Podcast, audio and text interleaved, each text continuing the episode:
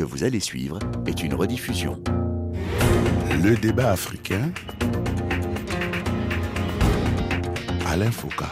Certains les ont baptisés le boulevard des allongés, mais beaucoup les appellent tout simplement des mouroirs. Corruption, faux diagnostic, arnaque, incompétence, ségrégation, c'est le lot de ce lieu presque sacré où l'on se rend toujours en dernier ressort lorsque notre bien le plus précieux décline, lorsque l'on ne se sent pas bien. Et pourtant, de plus en plus, on ne s'y sent plus en sécurité. Avec le nombre de morts et des patients qui sortent de là plus malades qu'à l'entrée, peut-on faire confiance aux hôpitaux africains? Et si on arrêtait devant les drames qui s'y multiplient, de s'en remettre à la seule volonté de Dieu pour nous interroger sur la compétence et l'éthique de ceux qui nous soignent, mais également sur la viabilité de nos hôpitaux que tous les dirigeants ont désertés, même pour les mots les plus bénins pour préférer ceux d'Occident ou d'Asie. Et si nous en parlions sans hypocrisie, en toute honnêteté, pour qu'enfin notre bien le plus précieux, la santé, soit pris au sérieux et devienne une priorité pour les professionnels de la santé et les pouvoirs publics. Bonjour à tous et bienvenue dans le débat africain consacré ce dimanche au système de santé en Afrique. Avec le téléphone dans plusieurs capitales subsahariennes, plusieurs professionnels du secteur. D'abord en direct de Goma, dans le nord Kivu, où il est en déplacement, loin de son Burkina Faso natal, le docteur Daouda Traoré, médecin légiste au Burkina Faso, diplômé d'un master en droit pénal et en sciences criminelles, spécialisé dans le domaine de la responsabilité médicale. Bonjour, docteur Daouda Traoré. Bonjour Alain Foucault et bonjour à tous les auditeurs. Notre second invité en direct également de Goma, c'est pas habituel, mais il y est chez lui, Guilain Badessi, concepteur de l'application Health Malamou, un carnet médical pour prévenir les erreurs médicales en République démocratique du Congo. Bonjour Guilain Badessi. Bonjour. Troisième invité du débat africain aujourd'hui en direct de Kinshasa, la capitale de la RDC, Félix Kabange Numbi, député national du FCC, le Front commun pour le Congo. Félix Kabange Numbi a été plusieurs fois ministre, dont celui de la Santé publique de 2012 à 2016 en RDC. Bonjour, monsieur le ministre Félix Kabange Numbi. Bonjour, monsieur Foucault. Notre quatrième invité est le professeur Mamadou Diara Bey, directeur du SAMU national au Sénégal. Bonjour, professeur Mamadou Diara. Bonjour, Alain. Alors, une personne qui rentre à l'hôpital avec une entorse de l'orteil et qui en ressort assommée, droguée, par le diagnostic du cancer de sang que lui annonce l'air catastrophé le médecin, en lui présentant des résultats d'analyse qu'il atteste, s'il vous plaît, un patient qu'on ampute sans raison urgente réelle, une patiente que l'on opère d'une hernie alors qu'elle souffre d'une simple et banale intoxication alimentaire. Les cas de faux diagnostics sont tellement nombreux et les réseaux sociaux se sont emballés lorsque nous avons lancé l'idée de cette émission sur les pratiques médicales. Je vous épargne ici les plus dramatiques. Qu'est-ce qui explique tous ces errements dans les hôpitaux, docteur Daouda Traoré? Je suppose que vous en avez dû traiter pas mal de cas en tant que médecin légiste. Pourquoi tous ces faux diagnostics, ces pathologies imaginaires? Il y a ce que les malades euh, exposent comme problème. Il faut qu'il y ait une expertise, en fait, pour prouver si c'est que le malade est justifié ou pas. Parce que le médecin a une obligation de moyens et non de résultats. Mais en même temps, si le patient il est déjà mort, il aura du mal à venir justifier ce qui, ce qui a fait qu'il se retrouve de l'autre côté. Tout à fait. Mais justement, les ayants doivent aussi peuvent déposer des plaintes pour des investigations pour savoir davantage. Sur la base de ce que le médecin leur aura dit, généralement. Oh oui. Mais d'habitude, dans ce genre de situation, il après avoir déposé une plainte, le juge en question de l'affaire va demander une expertise. Mais là, vous êtes déjà, là, vous êtes déjà dans, euh, dans le domaine judiciaire. Et là, je vais me tourner vers M. Badessi pour lui poser la question. Lui qui a conçu une application Health Malamou. Je suppose que vous vous êtes lancé dans cette aventure parce que vous avez vu pas mal d'erreurs médicales. Qu'est-ce qui, d'après vous, explique la multiplication de ces erreurs médicales dans les hôpitaux africains? Euh, Ce qui multiplie la multiplication des erreurs médicales dans les hôpitaux les, hôpitaux africains parce que les centres de santé ne sont pas adaptés euh, aux innovations technologiques et, et que là pose certaines erreurs médicales. S'il faut les, les, les, hôpitaux, les hôpitaux peuvent, peuvent adhérer aux innovations technologiques et, et ça, ça Pour vous, c'est des questions, c'est des questions qui sont liées à la qualité des hôpitaux. Là, on regarde, par exemple, je regardais les statistiques. Au Cameroun, 8000 personnes meurent officiellement des suites d'une erreur médicale. Ces chiffres sont ceux de l'OMS. Et le Cameroun, dans ce cas-là, n'est pas le seul. Les chiffres sont assez effrayants. Là, je vais me tourner vers le ministre Félix Kabange Numbi, qui, lui, a été ministre de la Santé. Est-ce qu'on exagère quand on dit qu'il y en a pas mal des erreurs médicales dans les hôpitaux africains? Euh, Je voudrais, avant de répondre à cette question, parce que les statistiques peuvent être vraies, relever quand même le fait que nous avons aussi de personnel médical très qualifié et qui rendent d'énormes services dans les hôpitaux. Mais depuis un certain temps, je pense qu'il y a d'abord un problème de formation. Il y a un problème de formation aussi bien que dans certains pays, il y a rareté, insuffisance de personnel qualifié. Dans d'autres pays, on se retrouve avec euh, euh, le pléthore de personnel, notamment en République démocratique du Congo, mon pays, où nous avons plusieurs institutions de formation et cela a détérioré sensiblement le niveau du personnel de santé. Pour vous, le fait qu'on ait multiplié des écoles, par exemple, de médecine dans la plupart des pays, détériore la qualité du personnel, la qualité de la formation Oui, surtout lorsque on commence à donner des autorisations sans respecter les normes. Effectivement, lorsque vous avez des institutions de formation qui ne respectent pas les normes, la conséquence, c'est qu'on forme un personnel de santé de très mauvaise qualité. Et nous en avons des preuves, non seulement en RDC, mais dans d'autres pays africains également, où nous pouvons trouver ce genre problème. Et effectivement, lorsque le personnel de santé n'est pas de bonne qualité, vous comprendrez qu'un mécanicien peut commettre une erreur sur un moteur on pourra changer le moteur, mhm, mais mhm. je l'ai toujours répété aux étudiants en médecine, que quand vous terminez, vous n'avez plus de superviseur pour vous dire ce que vous faites est bon ou mauvais. Et quand vous commettez une erreur, c'est parti, la personne est morte et il n'y a plus à changer. Mhm. Ça, c'est la première, euh, le, premier volet, c'est le volet de personnel de santé de mauvaise qualité. Mais nous avons également le fait que certaines erreurs médicales sont commises non pas intentionnellement, mais du fait du matériel de diagnostic, aussi bien d'imagerie médicale que de laboratoire désuète. Mmh. Mmh. On a eu des cas où quelqu'un qui utilise des réactifs périmés, on trouve une hyperglycémie chez une personne qui ne fait pas dessus, qui oh, n'a pas de problème si de diabète, par exemple. C'est si souvent qu'on croise ça maintenant, oui. Mmh. Oui, justement. Et lorsque le personnel qui reçoit le résultat de laboratoire ou d'imagerie ne confronte pas ce résultat avec la clinique, il peut s'y prêter et malheureusement traiter autre chose que euh, ce dont souffre le patient. Mm. Donc ça, ça peut être également une des raisons pour lesquelles nous avons de plus en plus de cas. Et troisièmement, il y a le, fait que les, les, populations africaines, en fait, ne connaissent pas leurs droits. Parce qu'il y a des droits et des devoirs lorsqu'on va à l'hôpital. Le médecin a des droits, le médecin a des devoirs et le patient également. Et lorsque on se rend compte que nous sommes dans un système où quand il y a une erreur médicale, on pense que le médecin ou le personnel de santé ne peut pas être attaqué, il n'y a pas mmh. moyen de pouvoir le On dit c'est la volonté du bon Dieu. Dieu a voulu que ça se passe comme ça, oui. Mmh. On entend trop que Le personnel de santé, le personnel de santé ne fait plus beaucoup attention à certains petits détails. Hmm. Mais lorsqu'il sait qu'il a une responsabilité légale en cas d'erreur, je pense qu'il s'y prêtera, Justement, on va parler de, la responsabilité dans un instant. Euh, oui, vous disiez enfin? Enfin, c'est aussi un problème de responsabilité personnelle. Nous avons toujours dit en médecine que chacun doit connaître ses limites. Hmm. Mais il y a aussi de personnel euh, de santé très prétentieux qui ah font plus que leurs compétences. Hmm. Et il arrive justement dans ce cas qu'il y ait des erreurs qui soient commises et qui peuvent être fatales, entraînant la mort du patient. Alors on a vu en préparant cette émission un certain nombre de médecins aussi, ceux dont vous parlez, les prétentieux, mais aussi des commerçants, qui disaient aux gens qui absolument avaient besoin de faire des opérations qui coûtent cher. C'est-à-dire, euh, c'était un peu du commerce, ça existe ça, non? Est-ce que c'est un fantasme? On a vu des gens qui disent il faut vous opérer alors que ce n'était pas nécessaire.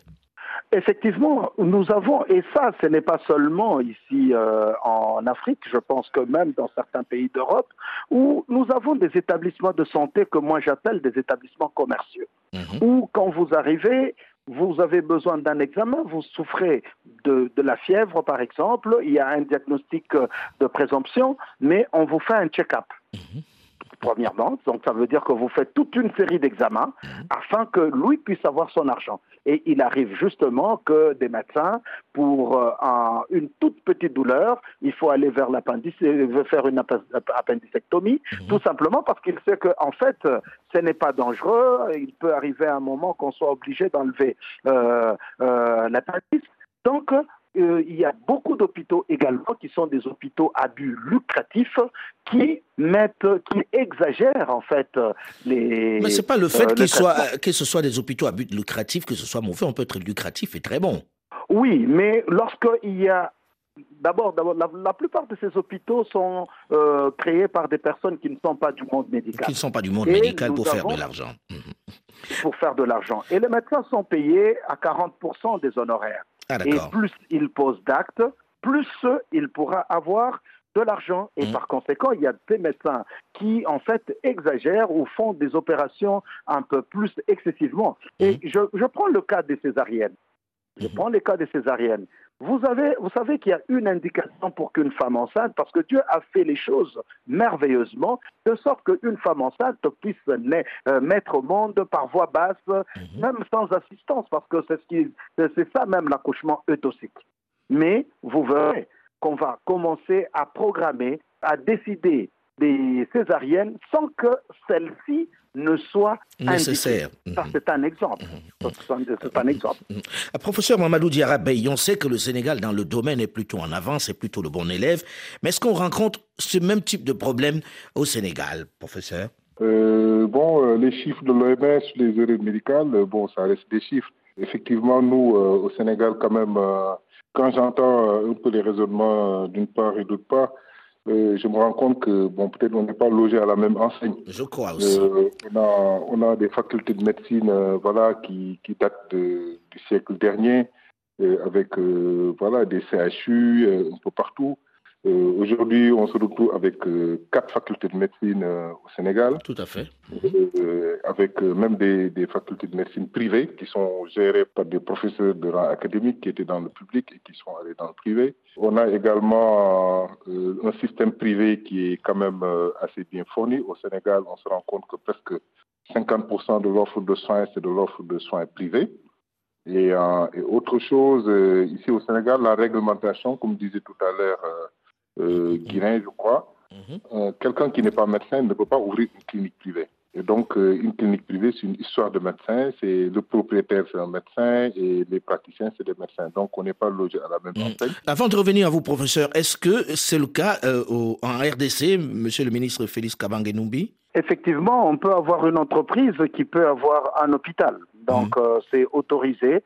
Ce n'est pas nécessairement, mais sauf que le directeur de la clinique, c'est un médecin. Mm. mais le responsable peut ne pas être quelqu'un du secteur médical. Ce qui n'est pas le cas au, Sénégal, visiblement, professeur Mamadou Diarabey.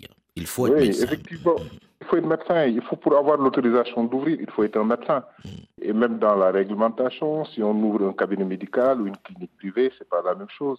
Et le ministère de la Santé, on a un ordre des médecins également qui est très regardant dessus. Et le ministère de la Santé, avec un bureau de médecine privée, un bureau de législation qui regarde tout ça, Mm. bon, de temps en temps, quand même, on a quelques déboires. De temps en temps, des gens qui ouvrent sans autorisation. Et je pense que ce sont ces, ces, ces personnes-là qui, à mon avis, peuvent commettre des erreurs. Mm. Mais quand tout se passe dans les normes, voilà, je pense que... Mais ils sont quelle proportion à ouvrir comme ça sans autorisation? Est-ce que c'est faisable dans un pays comme le Sénégal d'ouvrir sa clinique sans autorisation? Oui, de temps en temps, on en voit, hein, parce qu'avec les contrôles du ministère de la Santé, de temps, de temps en temps, on, on peut en voir, mais c'est des, cas qui sont sévèrement punis. Oui, euh, on a intérêt, oui. Euh, et, l'État du Sénégal veille, veille, beaucoup à cela. Hmm. Et on a un secteur privé également qui est très bien organisé, donc l'Alliance du secteur privé de la santé, qui joue un, ce rôle d'avant-gardiste, qui collabore beaucoup avec le ministère de la Santé dans ce, dans ce cadre-là aussi. Hmm. Alors, dans le cas de Guilhem Badessi, qui lui a conçu son Health Malamou pour le carnet médical pour prévenir les erreurs médicales en, RDC, son, son, papa a été victime d'une erreur médicale. Est-ce que vous pouvez nous en parler rapidement, euh, Guilhem Badessi? Oui, exactement. Oui, c'est ce que j'étais en train de dire. Parce en 2015, j'ai été victime d'un événement fort malheureux. J'avais perdu euh, mon père biologique parce que l'équipe médicale n'a pas pu avoir accès à son historique médical pour lui sauver la vie. Alors, il était, était diabétique, c'est ça. Mm Raison pour laquelle, c'est là où était venue l'idée de de créer Malamou. Je ne vais pas voir d'autres Congolais comme moi. Cet événement va des Congolais comme moi.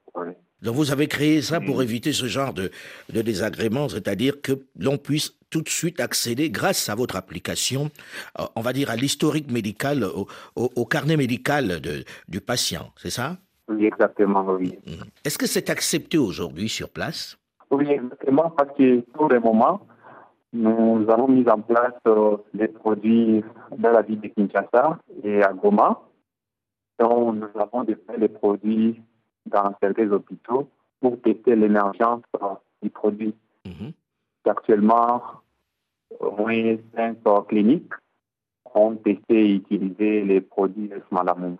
Et ça marche? Oui, ça marche. Les Oui, médecins marche, sont plutôt contents? Oui, exactement. Mais vous savez qu'au Congo, pour, lorsqu'on a mis une innovation, c'est petit à petit, mais Mhm. ça avance petit à petit, oui. Petit à petit, mais vous venez de recevoir un prix du, du PNUD, le Programme des Nations Unies pour le développement du jeune innovateur en matière de santé en République démocratique du Congo, ce qui n'est pas rien. Alors, euh, je vais revenir au, au- au ministre Félix Kabange Numbi. Lorsqu'on entend parler de tout ça, on a le sentiment que, à côté de ça, personne n'évoque mais la responsabilité de- euh, des pouvoirs publics. Est-ce que ce n'est pas d'abord une question de plateau technique que les pouvoirs publics doivent améliorer? Je voulais juste, avant que je réponde à cette question, euh, préciser une chose. J'ai suivi le professeur Mamadou parler de ce qui se passe au Sénégal. Je voudrais préciser également qu'en République démocratique du Congo, il y a une très bonne réglementation en matière d'ouverture des centres euh, hospitaliers. Mais ce que je voulais signaler, c'est que même si vous dites que c'est un médecin qui doit ouvrir, mais derrière ce médecin, il y a généralement des gens qui ont de l'argent et qui, en fait, sont des responsables réels des, des- des cliniques. Donc ça, c'est vraiment très important. C'est-à-dire le médecin il porte que- juste le nom, quoi. Enfin, il, est Oui, là juste en et- représentation Mhm. Et c'est le même administrative. Mais en fait, les responsables, ce sont des, euh, des non-pharmaciens, des gens qui ne sont pas du secteur. Oui, euh, par rapport euh, à la question que vous êtes en train de poser, c'est vraiment très important de souligner, je l'ai dit dans mon introduction, qu'il y avait un problème par rapport aux moyens de diagnostic, par rapport notamment aux laboratoires. Les laboratoires. notamment Justement, à on, on va en parler des laboratoires. Mhm. Oui, effectivement, il y a, il faut dire que depuis 1960, très peu, après les la période des indépendances, très peu de, de, de- de- de pays africains ont investi dans les infrastructures, le matériel et les équipements médicaux. Mhm. Vous savez, en 2001, les chefs d'État africains se sont rencontrés à À Abuja, au au Nigeria.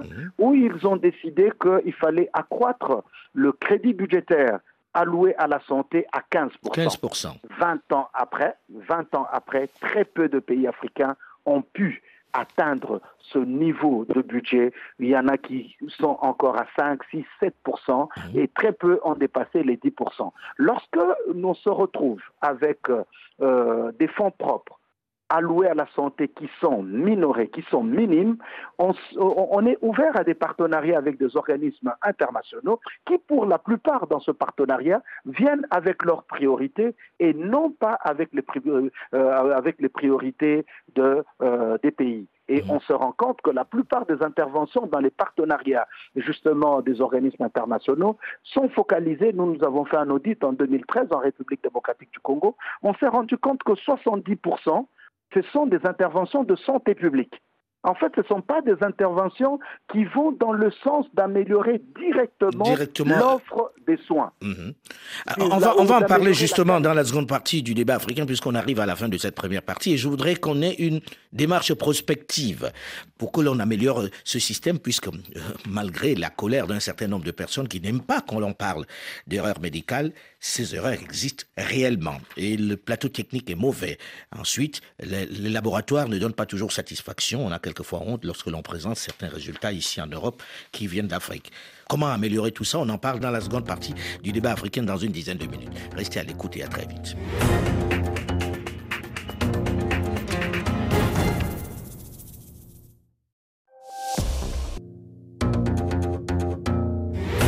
Le débat africain. Les réseaux sociaux débordent d'exemples les plus macabres, des cas les plus insupportables, les plus inimaginables. des opérations chirurgicales faites dans le seul but de faire plus d'argent, des amputations injustifiées, des pathologies mortelles imaginaires, des analyses biologiques et médicales complètement fausses, des trafics de produits périmés, des patients séquestrés pour contraindre les familles à payer les frais d'hospitalisation. Des pratiques aux conséquences souvent fatales. Bien qu'on les aime, bien qu'ils soient les personnes vers lesquelles on accourt dès que ça va mal, dès qu'on sent une douleur, il est peut-être absolument nécessaire et urgent de leur faire comprendre le mécontentement d'une partie importante de la population qui en a assez du fatalisme qui accompagne les drames que parfois ils provoquent, pour discuter, pour débattre de la pratique médicale en Afrique au sud du Sahara, avec le cadre, le plateau technique et les laboratoires d'analyse, le sous-financement de la santé, le mauvais entretien du matériel, le personnel sous-payé et souvent mal formé, les médicaments indisponibles. Bonjour et bienvenue à tous ceux qui nous rejoignent seulement maintenant dans la seconde partie de ce débat africain consacré au système de santé en Afrique au sud du Sahara, avec en ligne au téléphone plusieurs professionnels. D'abord en direct de Goma, dans le nord Kivu, où il est en déplacement, loin de son Burkina Faso natal, le docteur Daouda Traoré, médecin légiste au Burkina Faso, diplômé d'un master en droit pénal et sciences criminelles, spécialisé dans le domaine de la responsabilité médicale. Notre second invité en direct également de Goma, mais il y est chez lui, Guylain Badessi, concepteur de l'application Health Malamo un carnet médical pour prévenir les erreurs médicales en République démocratique du Congo. Troisième invité du débat africain aujourd'hui, en direct de Kinshasa, la capitale de la RDC, Félix Kabange Numbi, député national du FCC, le Fonds commun pour le Congo. Félix Kabange Numbi a été plusieurs fois ministre, dont celui de la Santé publique de 2012 à 2016. Notre quatrième invité est le professeur Mamadou Diarra Bey, directeur du SAMU national au Sénégal. Voilà pour nos invités. Alors, on a terminé la première partie de cette émission en faisant un peu un état des lieux. Et on va dire que globalement, euh, le conseil est à peu près le même, sauf dans quelques pays qui font figure de bons élèves. Aujourd'hui, lorsqu'on est confronté à ces réalités, là j'ai envie de me tourner vers le professeur Mamadou Diarabey. Est-ce qu'aujourd'hui, parce qu'on a toujours du respect pour le médecin, parce qu'on s'est dit qu'ils savent ce qu'ils font, parce que ce qu'on nous explique est assez compliqué à comprendre, les maladies, les pathologies, les soins, est-ce que c'est facile pour un malade de dire j'ai été lésé, j'ai été mal soigné, et de trouver une voix qui l'écoute et qui l'accompagne pour que le médecin ne soit pas le tout-puissant qui fait ce qu'il veut. Oui, euh, bien sûr. Euh, bon, le seul problème, c'est qu'il faut que d'abord le malade il comprenne. Ça, c'est clair. Dans nos pays, parfois, on est dans ce fatalisme des, choses. Et de plus en plus, il y a des associations de, consommateurs, des associations de patients, de consommateurs orientés dans la défense des droits des patients qui peuvent être là à exiger. Et je pense qu'il faut qu'ils fassent beaucoup de sensibilisation. Hmm. le patient, euh, voilà, c'est pas une personne euh, sur qui on peut faire tout ce qu'on veut. On lui doit des explications sur ce qu'on doit faire. On lui doit des. Mais on trouve quand même pas mal de, médecins désinvoltes qui vous disent euh, c'est la faute à pas de chance, il était condamné, qui ne veut pas donner des explications. On a même du mal à avoir accès au dossier médical généralement. Qu'est-ce qu'il faut faire dans ce cas-là? Mais il faut sensibiliser les patients, parce qu'il faut sensibiliser les patients. Il faut également les, les, structures de santé mettent des procédures dans leur façon de délivrer les soins la qualité dans les soins. Et ça, je pense que c'est euh, aux autorités de l'exiger, parce qu'il ne suffit pas seulement d'aller acheter des équipements, mais il faut quand même euh, qu'on entoure tout cela de procédures, de, qualité, de management de la qualité, parce qu'en fait, tout se tourne autour de cela. Il faut également que, voilà, des enquêtes de satisfaction de patients, parce que le patient, c'est au centre de tout ce qu'on fait. Mhm. Moi, je trouve qu'il y, a autant de leviers sur lesquels, euh, de façon prospective, aujourd'hui en Afrique, on devrait tirer pour, euh, voilà, pour recentrer les choses autour du patient. Alors, Monsieur Félix Kabange Numbi, vous qui avez été ministre de la Santé publique et qui avez dû avoir affaire à ça, que doit faire le patient Déjà, comment, vers qui il se tourne tout de suite lorsqu'il se rend compte que ben, on l'a un peu baladé, qu'on a soigné des choses qui n'existaient pas, ou bien qu'on a, ben, on a tué son malade? Je pense que la première démarche, c'est de pouvoir approcher l'administration de l'hôpital. Il faut approcher l'administration. mais généralement, l'administration de l'hôpital couvre le médecin. C'est ce que les gens ont l'habitude de penser. Mais lorsqu'il y a erreur médicale fatale, je pense que le tribunal de paix, qui est l'ordre des médecins chez nous, est, disponible. Je pense qu'on peut, en dehors de l'administration de l'hôpital, c'est de saisir l'ordre des médecins. Mais j'ai aimé, au niveau de Kinshasa par exemple, il y a une dame qui est avocate qui a créé une association qui s'intéresse aux droits des patients. Mhm. Et quand j'étais ministre de la Santé, je l'ai reçue et on l'a accompagnée dans plusieurs cas ou étant avocate d'abord elle-même, donc elle a pu saisir la justice, elle a pu accompagner les familles et des solutions ont été trouvées. Mais il y a aussi une responsabilité au niveau euh, du pouvoir public. Mhm. Il est important que le pouvoir public puisse accroître le niveau d'inspection parce que c'est l'inspection médicale qui se saisit de ces cas. Et deuxièmement, on peut faire même un système de monitorage des erreurs médicales. Mais quand moi j'étais ministre de la Santé, je me rappelle avec le taux élevé de mortalité maternelle, nous nous sommes dit qu'une femme ne pouvait pas mourir en donnant naissance à un enfant. Ah, on a lancé un système d'audit des décès maternels. Même dans un village, chaque fois qu'un décès maternel était renseigné, on devait donner les fiches, on devait suivre et à ce moment-là, on s'est rendu compte que même le partogramme, c'est-à-dire euh, toutes les instructions qu'on doit suivre quand la femme entre euh, en travail pour son accouchement, n'était pas suivi dans certaines structures. Et donc, euh, avec un système de monitorage des erreurs médicales, mais surtout en accentuant le système d'inspection dans les structures de santé, il est possible qu'on puisse non pas mettre fin aux erreurs médicales, parce que les erreurs médicales existent partout et continueront à exister, mais on peut diminuer sensiblement. On peut considérablement les diminuer aussi avec, parce qu'on en parle peu, on parle beaucoup des médecins, on parle aussi du plateau technique qui n'est pas terrible, mais on parle peu des laboratoires. Or, aujourd'hui, on sait que la plupart des médecins s'appuient sur les analyses qui leur sont remises pour pouvoir faire leur diagnostic. Est-ce que c'est pas assez frustrant de se dire qu'on va toujours laisser les laboratoires en dehors de, de cet exercice, professeur Mamadou Diarabey. Les laboratoires ont une grosse responsabilité. Oui, les laboratoires, je dirais pas une responsabilité, mais ont un rôle de pivot dans, dans les bons soins, dans les justes soins, comme on a l'habitude de dire. Et j'ai rebondi également sur ce que disait tout à l'heure M. le ministre, qui est extrêmement important. Le système d'inspection euh, dans nos pays laisse à désirer. Il faut que ces systèmes d'inspection soient outillés soit outillé euh, scientifiquement, technologiquement, faut soit outillé vraiment à, pouvoir euh, faire des contrôles et, des audits et des certifications.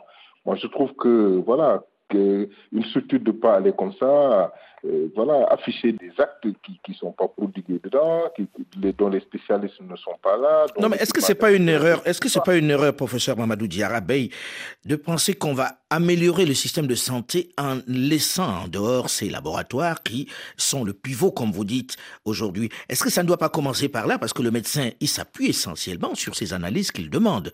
Or, on a le sentiment qu'il y a dans ce secteur-là un flou, dans pas mal de pays d'ailleurs, hein, avec, euh, avec des produits qui sont quelquefois périmés et des trafics qui sont importants. Oui, on peut le voir, hein, mais bon, moi, je n'ai pas cette expérience-là parce que quand même, euh, chez nous, il y a, y a, énormément d'efforts qui sont faits dans des laboratoires. Mmh. On a des laboratoires. C'est pas partout, hein, croyez-moi. Voilà.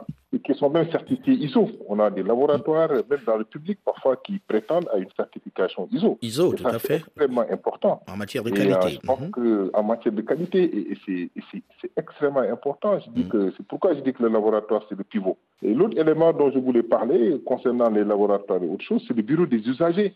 Nous, dans les structures de santé, et ça, c'est vraiment une, une instruction du ministère de la Santé, il y a des bureaux des usagers qui sont ouverts dans les hôpitaux, dans les plus grands hôpitaux dans presque tous les hôpitaux publics. Et ces bureaux des usagers, en fait, c'est pour permettre, euh, voilà, le patient ne sera pas intimidé, parce que ce n'est pas un personnel médical qui, qui travaille dedans, c'est des consommateurs qui sont ah, là. C'est une bonne idée. Personnes qui sont là, qui peuvent conseiller, qui peuvent orienter et qui peuvent euh, aider, parfois même euh, voilà, pousser à des réparations et pousser à faire des investigations aussi. Hum.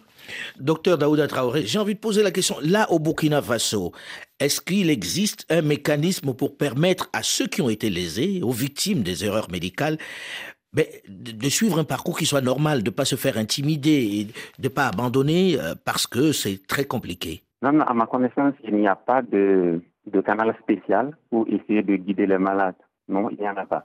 Mais il y a des situations où les malades ont pu déposer des plaintes et ça a pu aboutir quand même. C'est plutôt rare, puisque quand on a regardé les statistiques des médecins qui ont été condamnés pour des actes qu'ils ont posés, on était à moins de 5%. Tout à fait et surtout les infractions d'homicide involontaire et puis non-assistance de personnes en péril qui sont le plus retenues contre les praticiens. Mais comment arriver à sortir de là? On ne va pas laisser que les gens continuent comme ça ben, de, d'opérer n'importe comment, de soigner comme ils veulent, de se tromper de rein euh, en sortant le rein gauche au lieu du rein droit, euh, et puis que les gens euh, restent dans le fatalisme traditionnel. Qu'est-ce qu'il faut faire très concrètement? Pour ma part, en tant que médecin légiste, la première des choses, c'est de travailler à sensibiliser les médecins et les praticiens les enseigner surtout l'éthique et la déontologie médicale. Oui, mais ils l'ont déjà appris à l'école, hein, l'éthique et la déontologie médicale. Euh, donc s'ils le font, c'est qu'ils le font consciemment, ils le font naturellement.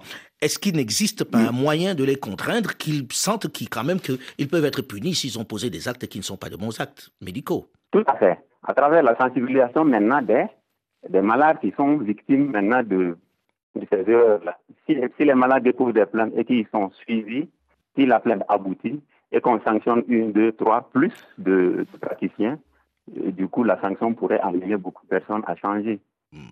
Mais ce qu'il faut savoir aussi, c'est que beaucoup ignorent les responsabilités. Hein. Beaucoup de praticiens ignorent les responsabilités, contrairement à ce que vous pensez. Euh, ou plutôt, ils font semblant d'ignorer, puisqu'on apprend ça à l'école quand même, non? Tout à fait. Donc, quand ils sortent de l'école, ils savent qu'ils ont des responsabilités. Et puis, il s'agit de vie quand même. Il ne s'agit pas d'un camion, il ne s'agit pas d'un véhicule qu'ils sont en train de réparer. On parle de vie humaine.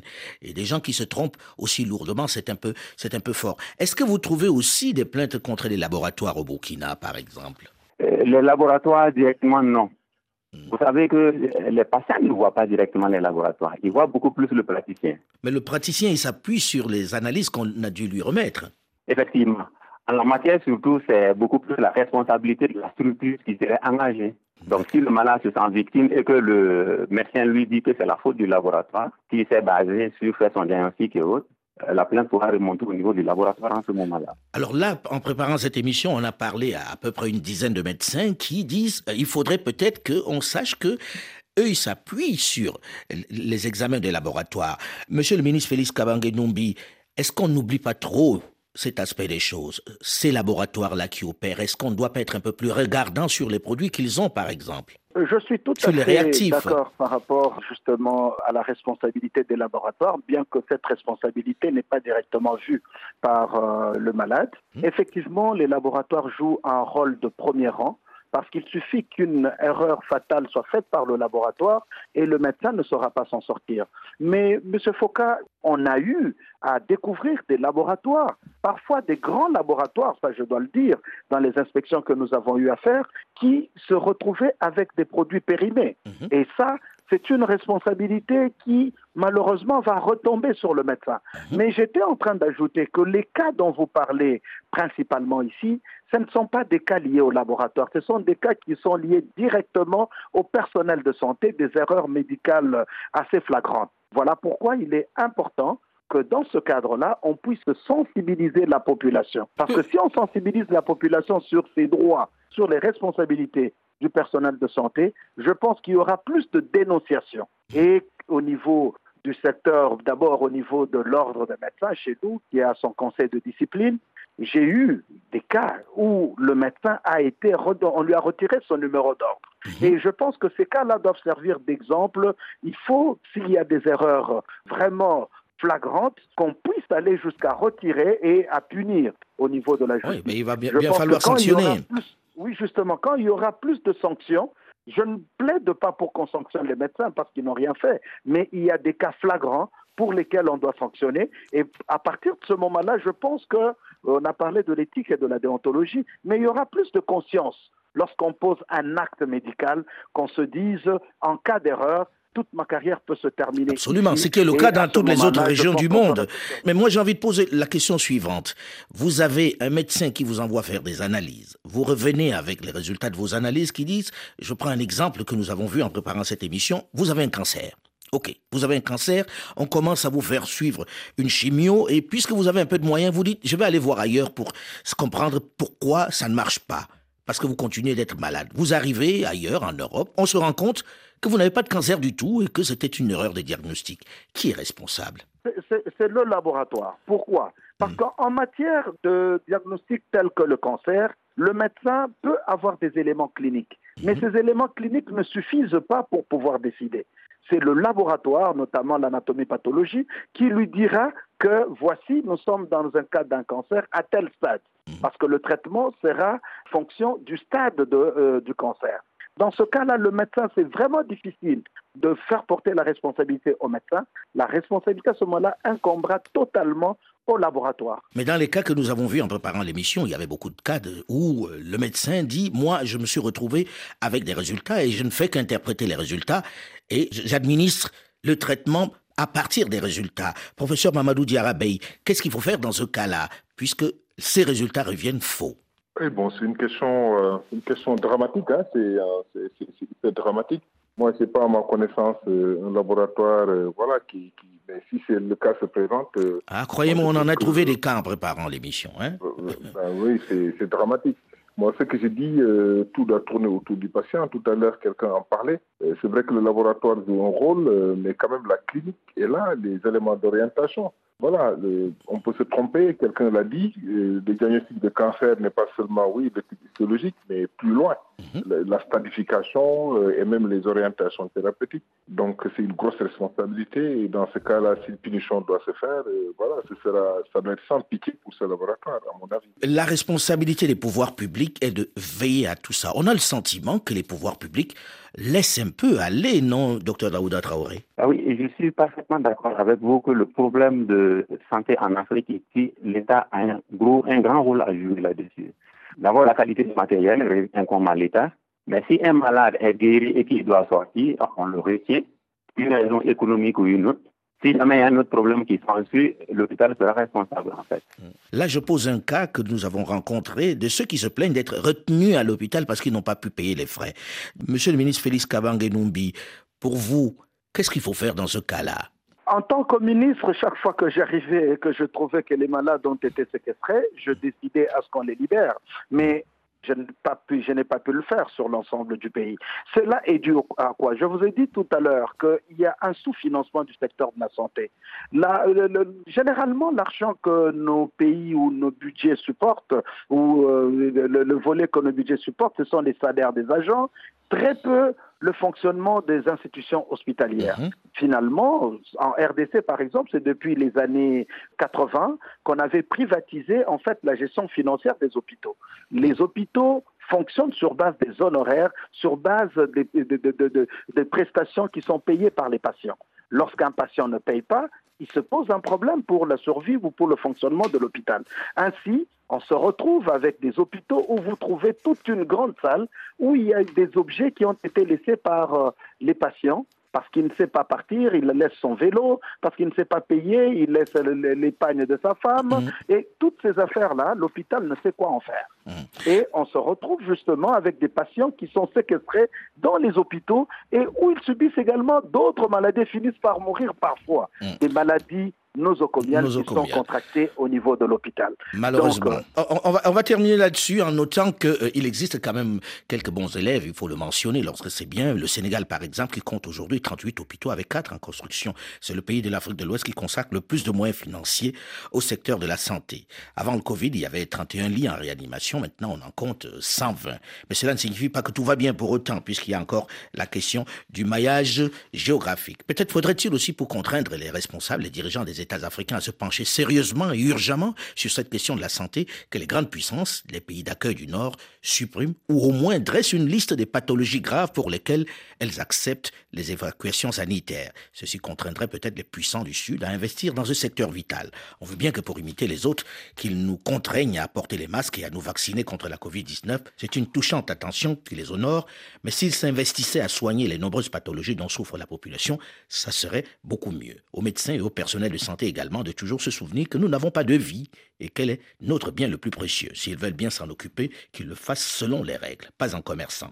Et au laboratoire, de prendre conscience qu'elles font de plus en plus l'objet de railleries, de moqueries de leurs confrères du Nord, qui reprennent à chaque fois les analyses de ceux qui ont les moyens de venir se soigner en Europe avec toujours ce sourire en coin. Je vois déjà certains rappelés qui sont tout aussi bien formés. Possible. Mais peut-être faudrait-il chercher d'où vient le problème entre la qualité du praticien et les résultats erronés. Le débat africain s'est terminé pour aujourd'hui. Delphine Michaud, Olivier Raoul et Alain Foucault, nous vous donnons quant à nous rendez-vous la semaine prochaine, même heure, même fréquence. Dans un instant, une nouvelle édition du journal sur Radio France Internationale. À très vite.